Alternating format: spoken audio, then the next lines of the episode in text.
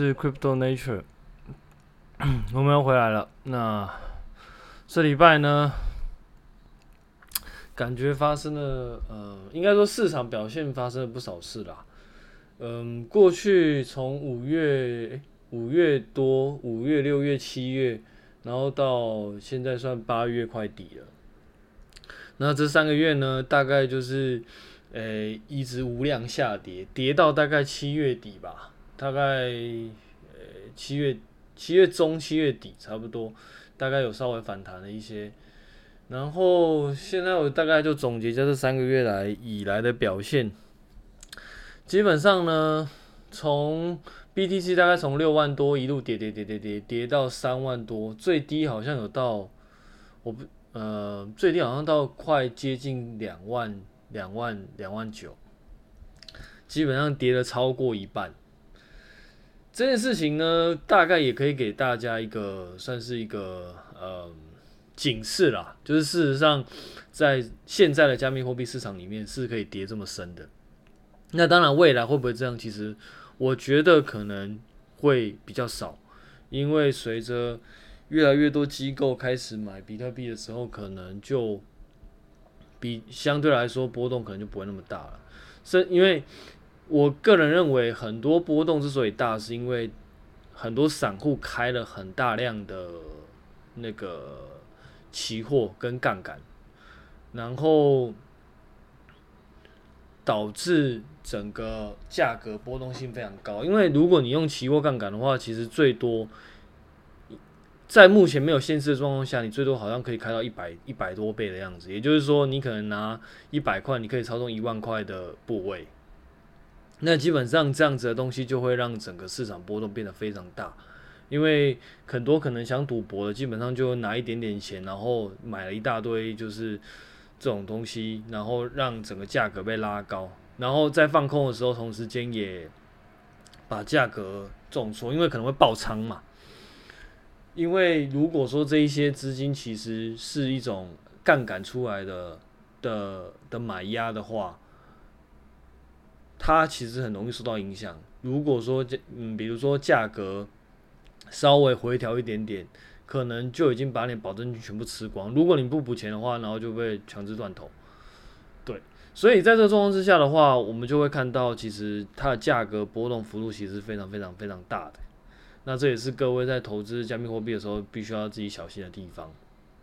然后 ETH 的话，从原本的四千多一路跌，我看到它一一千七七左右，大概也是跌超过一半了。基本上呢，主流币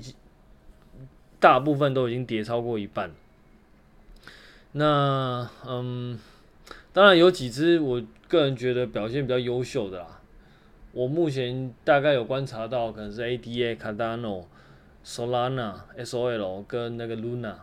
这三只其实表现都还不错，那我们也可以看到，这三只其实都已经回到了呃之前的高点，甚至有一些已经有突破了。在在 BTC、ETH，然后甚至 Polkadot 都还没有突破这的时候，这三只都已经达到了呃，都已经再次要攻上前高了。应该说已经突破前高了，有一些基本上已经突破前高了，所以。就嗯，整个市况表现起来，其实有一些都还不错。那我个人，诶、我个人持仓来说，算是比较看好的。除了这，除了那个 Cardano 跟 Solana 之外，我可能还还比较看好那个 Polka 跟 ETH。那目前这两只呢，都还算是在有反弹、有有触底了，但是还没有到达之前的新高。应该说还没有到之前的。还没有追到之前的前高啦，所以基本上呢，就还在还在观望的状况这样。然后目前看起来整个市况大概就是这样。到今天为止，有很多已经弹回来，甚至有一些已经突破前高了。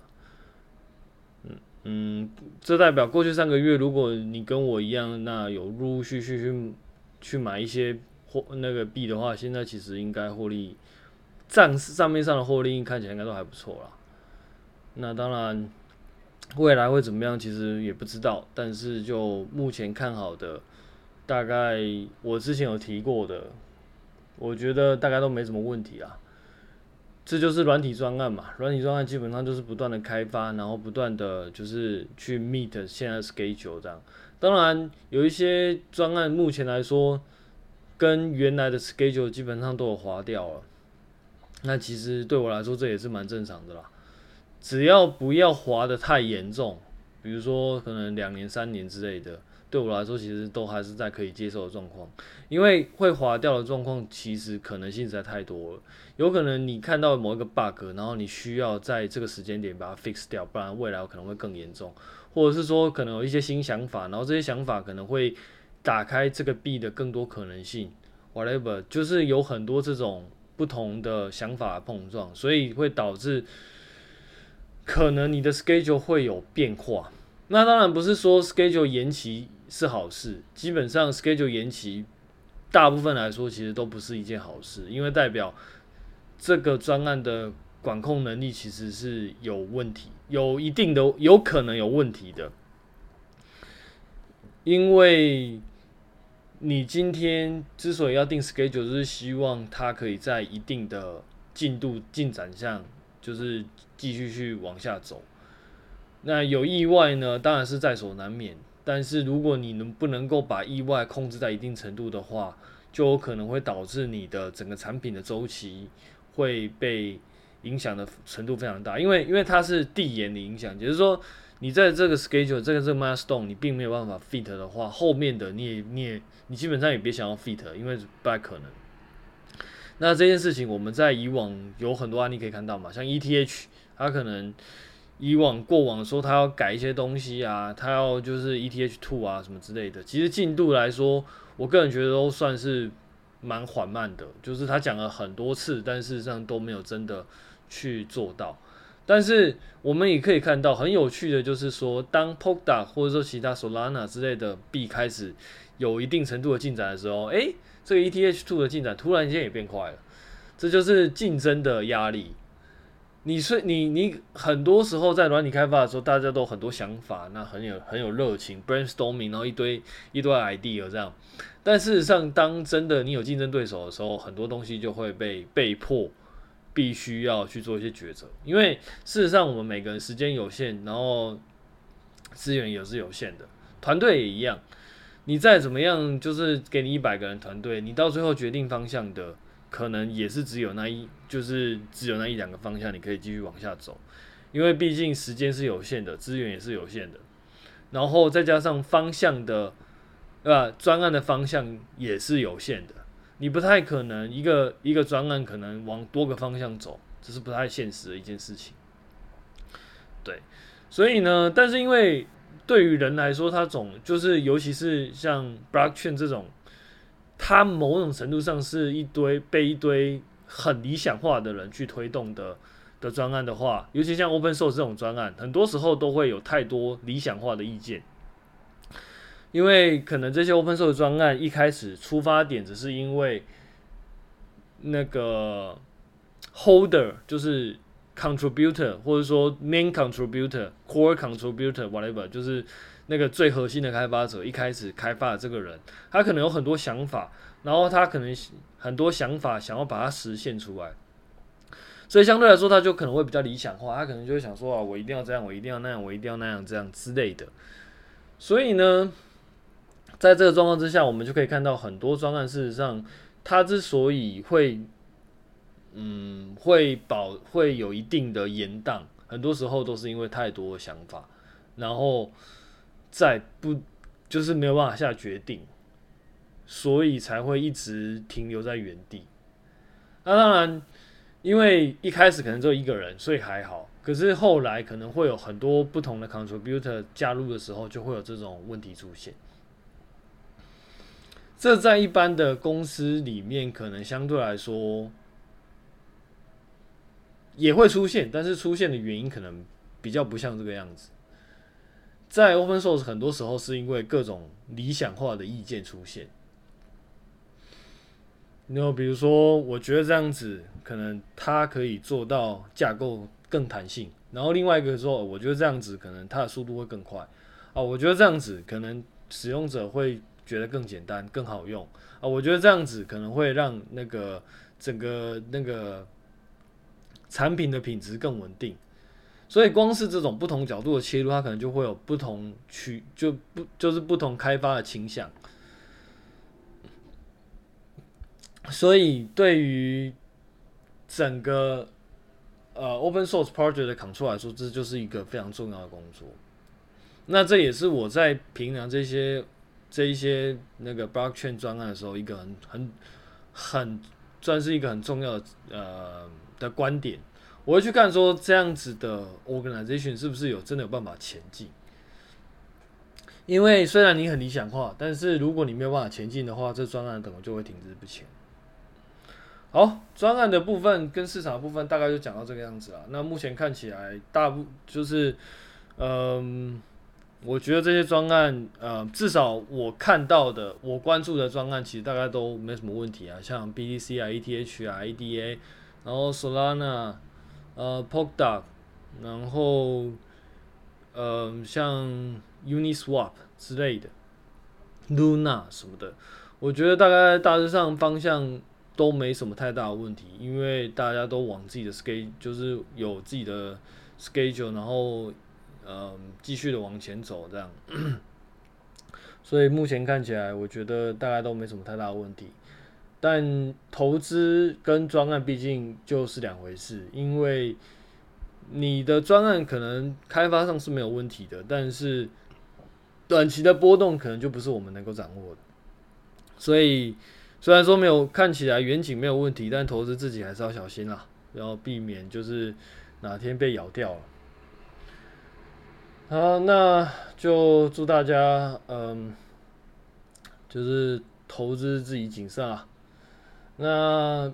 我们接下来就来讲回到上上礼拜我们讲到的 Redis 的部分。其实讲到 Redis 的话，我可能会希望在下个礼拜，不，或下下，或者是下一次，下一次的那个，下一次的，下一次的节目，我可能就会开始回到 Polkadot，因为最近 Polkadot 好像距离我上次讲已经大概有两三个月了。那我们也可以再重新回顾一下目前的一些呃变化跟状况，大大概的变化跟状况啦。事实上，现在也并没有一个很很大的修改跟很大的变动，基本上就是在微调，然后把之前的那一些专案的细节把它补足，可能会围绕在 Bridge 上面，因为 Bridge 的话是不同的，是那个 Polka 整个生态系跟不同的。族群的链要产生连接的一个很重要的 component，它是透过这个东西跟 BTS ETH 去做这种跨生态系的资讯上的交换，所以目前来说，我觉得我自己的看点主要是会是这个啦。那至于 Parachain，就他们自己在整个 ecosystem 里面的 Parachain 的部分，我自己就会呃。就相对来说关注度就会比较少，因为我觉得那个大概已经，诶、已经相对来说比比较成熟了。尤其是我们可以看到，在那个 KSM 卡萨玛里面，我们可以看到有一些，呃、有一些链已经有在竞标 start，然后也有相关的测试活动已经开始在运行的。我觉得相对来说那部分就比较没什么太大的问题。现在我觉得我我会想要看到的比较像是在 Bridge 上面的开发，那我觉得那个应该也是呃蛮重要的一个看点啦。那当然，目前来说 Polkadot 的表现还没有到非常好，因为它现在还是处于一个相对来说比较比较低谷的地方，距离上距离上次前高其实也还没到。所以还在观望，但是我觉得可以由这个专案去观察目前像这种公链型的专案，他们开发的方向以及他们的想法。因为事实上很多公链或者说全部的公链，像 ETH 啊、Polkadot、ADA，然后 Solana 之类的，他们事实上都在朝一些更大的交易的量去做运行，但同时间又不能够让自己变成太 centralized，同时间又要保证你的 mechanism 是非常 security 的，那这其实相当不容易啊，所以我觉得会更有看点。好，那下那应该是下下礼拜的。目前来说，我们就把上次的 Redis 部分后半部分把它把它就是结束到一个部分。毕竟，呃，我还是希望可以一方面在 Blockchain 上面，然后为大家介绍，也也算是为我自己留下一个记录啦。就是，呃，去。去从 source code 的角度去看什么是 blockchain 的专案。那另外一方面呢，我也希望可以带一些非非非 blockchain 的专案，因为事实上，如果各位有熟悉 computer 呃 computer science 的话，很多技术基本上都是它是相同概念，只是用在不同地方，因为有不同的不同的 scenario。所以事实上，我们可以看，我们未来应该会看见蛮多。在 blockchain 上面用到很多是在呃非 blockchain 专案的一些专案，不的一些技术，所以研究这些技术并不是完全没有意义的。之后我可能如果有机会的话，也会想要讲一些，嗯，像那个 MySQL 这一些就是 SQL 的 database 之之类的一些技法，然后一些技术。然后同时间还有一些像 Nginx 啊，还有 Rust 语言本身。如果有从第一集听的话，大概就会知道，其实我花蛮多，我自己花蛮多时间在研究这种语言上面的语言上面的呃原理跟技术。所以像所以如果有机会的话，我也我也希望可以呃来分享这些东西。那因为在整个 Polkadot 里面，它事实上用到的是就是 Rust。而且，如果老听众应该有应该会知道，像嗯 BTC ETH 他们本身就用到蛮多那个 script 的技术，也就是说 virtual machine 之类的技术。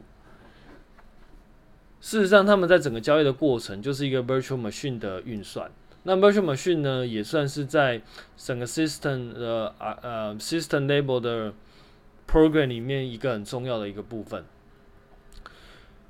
尤其是现在很多语言，它其实 base 上就是在 virtual machine 上的架构，所以相对来说，我觉得这些东西都会是值得大家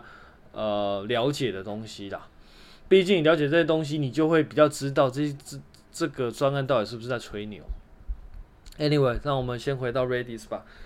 Redis 的部分呢，上次我们讲到就是 AE main 的部分，AE main 其实上次我们讲到就是 event loop，event loop 事实上我们在快速的简单复习一下，event loop 它是有点像是你今天去银行，然后你要去办一个业务，那可能有很多人，所以这个时候我们最常做的就是抽号码牌。event loop 有点像是那个号码牌的机器，它就是一一直不断的去 check 说现在走到哪里了，有什么事情发生。所以当你拿到你的号码牌。轮到你的时候，他对他来说就是一个事件，然后他这个事件对他，他就会发出一个讯息，那就是事件应该要做的做的动作。所以简单来说，你在拿号码牌，你等于对这个机器去做一个注册，你注册一个事件，这个事件就是说，当轮到我的时候，这这个事件就发生了。所以当轮到我的时候，这就是一个事件。那事件要做对应的事情。在号码牌机器上面就是就是广播广播你，所以你拿号码牌等于去注册注册一个事件，这个事件就是当轮到你的时候做对应的动作，这个对应的动作就是就就是提醒你要去几号柜台。OK，整个状况大概是这个样子，所以我们知道整个 event loop 的定义的时候，之后接下来我们就可以开始去。更深刻的探讨这个东西了，所以对整个 Redis 的 database 来说，它事实上分为我们我们可以把它简单分为两个部分。第一个部分是处理各种不同连接的部分，也就是说，它为了要去，诶、欸，透过通讯的机制去收外面来的请求，也就是说，我们在不同城市里面做沟通，基本上我们通常都会用像 Saki 之类的东西。Saki 就是简单来说，它就是一个通讯的通讯的通讯的手法或通讯的机制。然后我外面的城市要对这个 Redis 这个 database 去做存取的时候，我通常都会用 Saki 之类的方式去告诉他我现在要干嘛。所以呢，所以呢，呃，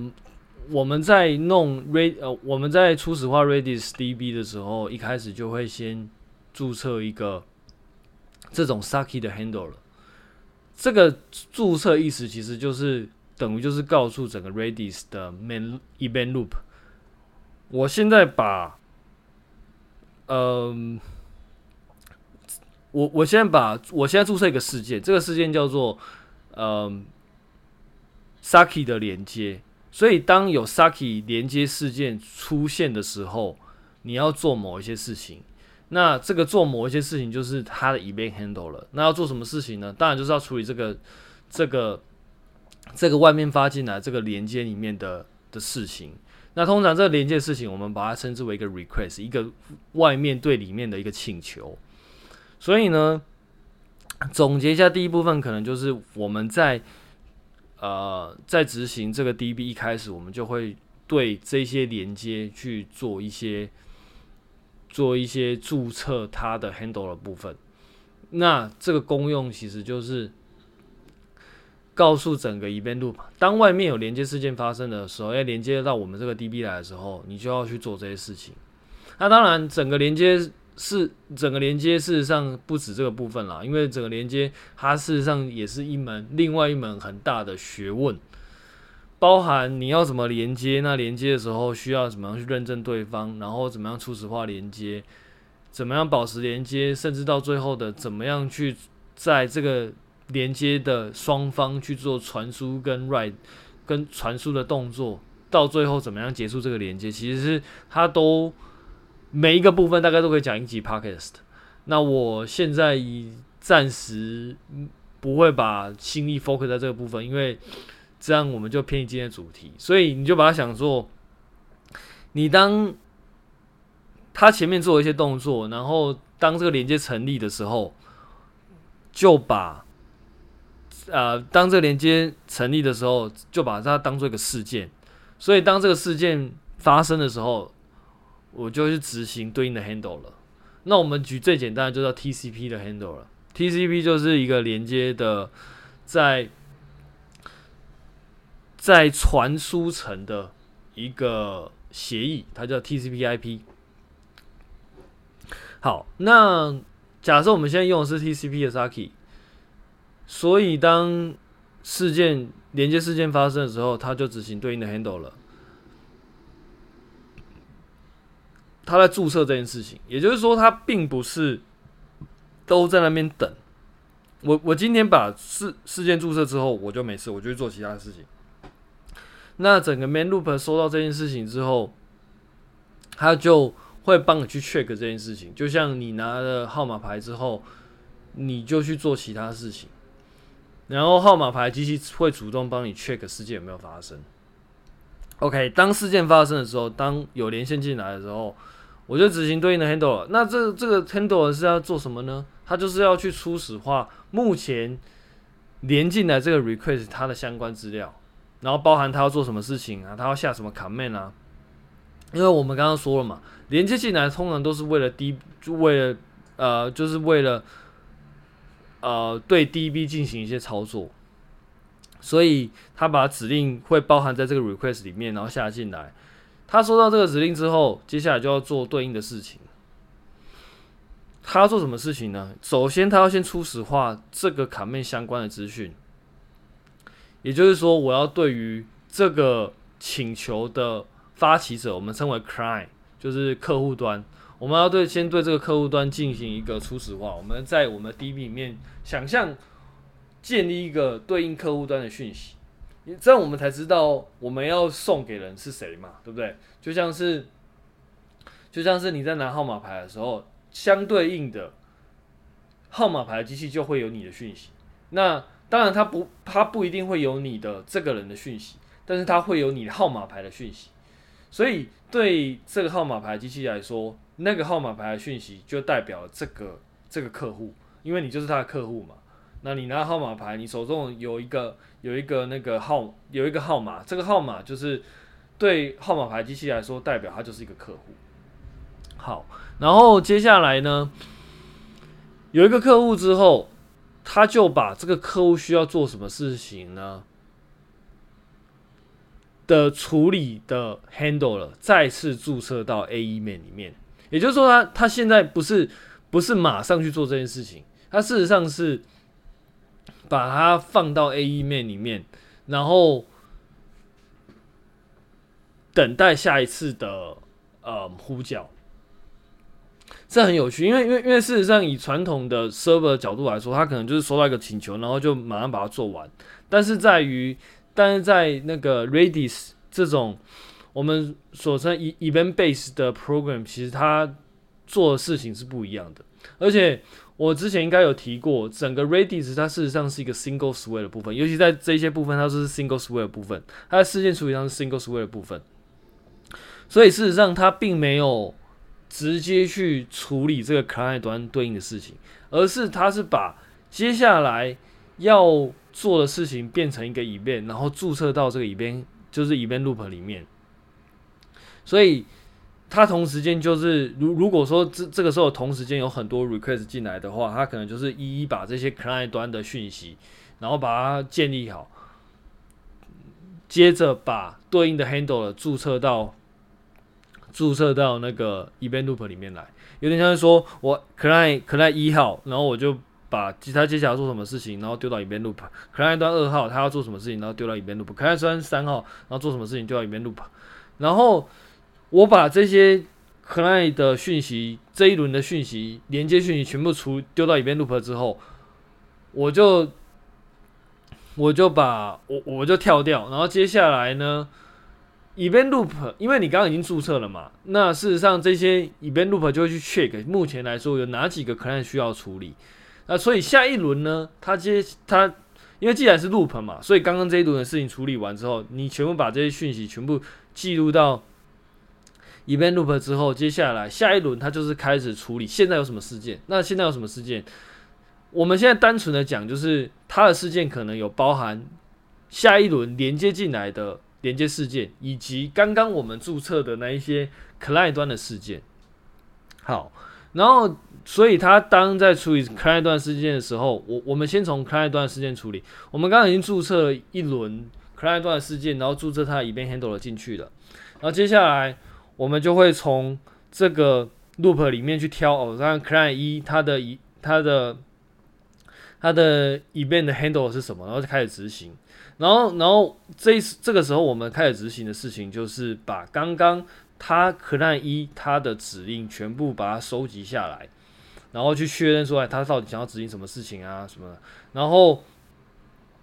然后把那个。然后把他要执行的事情执行完，然后写入 DB。这个这个时候，他在在这个时间点，他就会帮将你把你要进行的操作给做完。做完最后呢，不是没事，因为你可能要返回给一个返回你的 client 说你现在做了什么，就是你现在成功还是失败。所以第二轮他可能就是把刚刚的你有注册 client 端的事件全部把它全部把它写到 DB。然后每一个都把它写到 DB 之后，然后再最后再把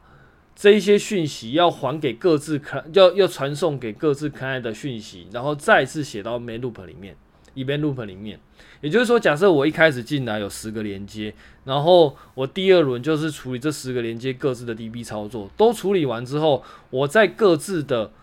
我我我在处理每一个这这。呃，重讲一遍，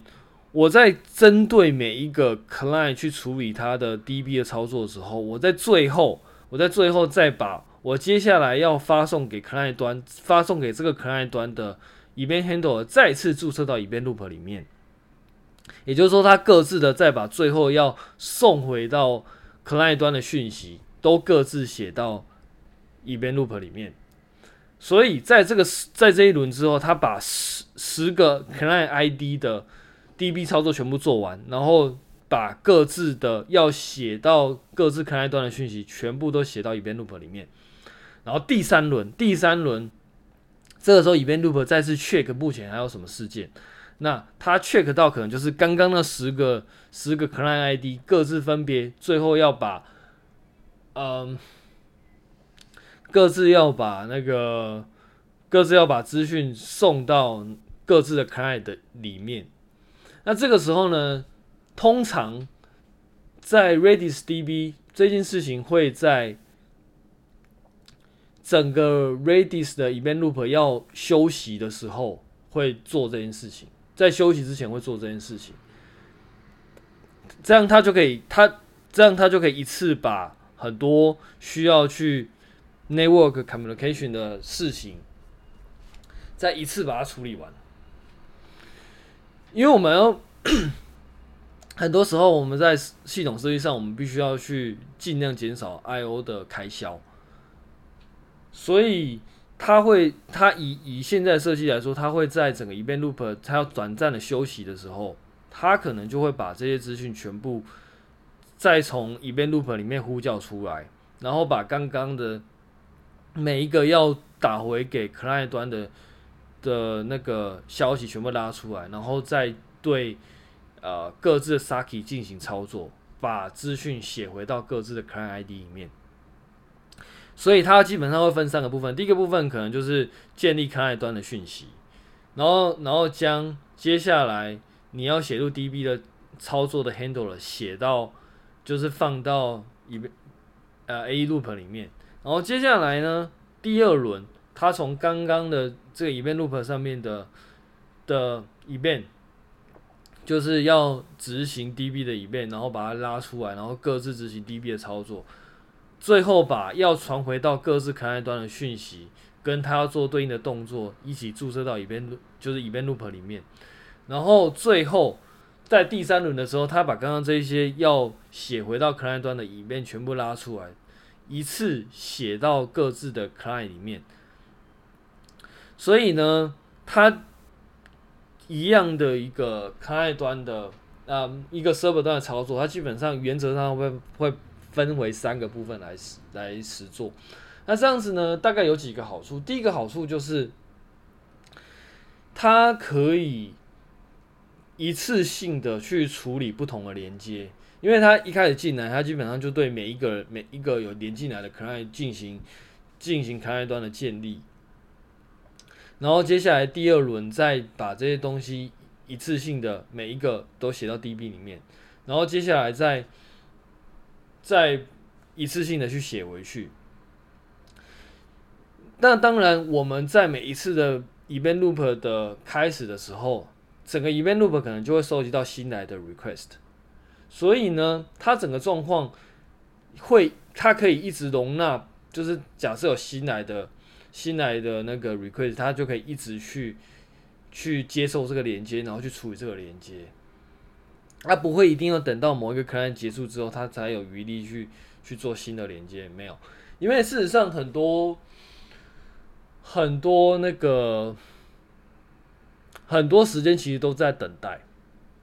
尤其是这种 DB 的操作，其实很多时候都是在 IO 上面的等待。那当然，对于整个 Redis 来说，因为它是以 memory 的的 database，所以它很多东西都放在 memory 上面。但是对 memory 的操作，其实本身也是比 CPU 的指令还要慢，所以它用的这些事情，很多时间它都会放在等待里面，所以它才可以，所所以它才可以用 single switch 的方式，然后通过 event 这种 event event handle 的方式去处理这么多 request，因为它等于只要同同时间你有同时间有 request 进来，它都能够对你进行做处理。还有一件事情就是说，它的 DB 的操作其实是相当的开销相当小，因为它几乎预设都是用 Hash Table 来做。它不同的资料结构基本上底层来说大概都是一个 Hash Table，所以它的插入跟删除其实速度非常非常快。所以这它才可以在这么快、这么短的时间内去插入啊，去 delete 这些东西，甚至于去做更新。那这个我目前讲的大概就是一个很简单，算是一个很简单的那个整个 Redis 它最指令操作的一个方式。总结一下，他会把整个操作分成三个部分：第一个部分处理 request，第二个部分处理那个 DB 的部分，第三个部分再把整个结果写回到 client 里面。那因为第一个跟第二、第一个跟第三个其实基本上会会牵扯到 I/O 开销，就是所谓的所谓的那个 Saki 的开销，那中间会处理到 DB 的开销。所以他在做每一次 D 每一阶段 DB 的开销的时候，他都会用一个。用一个那个以便去做代表，那当然这以便 loop 呢，它其实后面还有一些很很多东西可以去探讨啊，比如说什么什么是以以便 loop 的机制到底是什么？以 Linux 来说，它有一个东西叫做多路 AI 复多路 I/O 复用 multiplex I/O，那这个东西呢，其实就是一个。呃，operating system 里面的一个 system level 的 library，这个机制呢，就会牵扯到一些那个 OS 里面的设计。暂时我应该不一定有时间讲到这个，但是如果有兴趣的话，可以自己去查查看。那可能未来有机会的话，我可能也会再分享这这这部分的内容。那好，那今天就讲到这边。那希望下礼拜或是下下礼拜见吧。我我现在基本上维持大概两个礼拜。一一次更新啊，我没有办法更新很快，因为我自己实在太忙了。但是我尽可能会两个礼拜都会把内容去做更新。然后我现在内容大概就是维持在 Blockchain 的市场，然后 Blockchain 的专案，然后还有一些非 Blockchain 类型的专案。但我觉得这其实本质上都可以有一些共用，然后有一些共同的知识背景。所以，如果各位有兴趣的话，其实就是可以持续关注我这个频道。这样，我相信我这个频道应该在整个 Podcast 圈应该算是非常非常稀少的啦。当然，听众可能也是非常非常稀少，因为我觉得一般人大概也不会有什么兴趣听的东西啦。对，我觉得大概就是有那些，比如说他是真的想要去了解 Blockchain 是在干嘛，然后很认真的把它当做一个投资标的来看，可能三号才会去关注我这个频道啦。但是 anyway，我也不 care。好了，先这样吧，拜拜。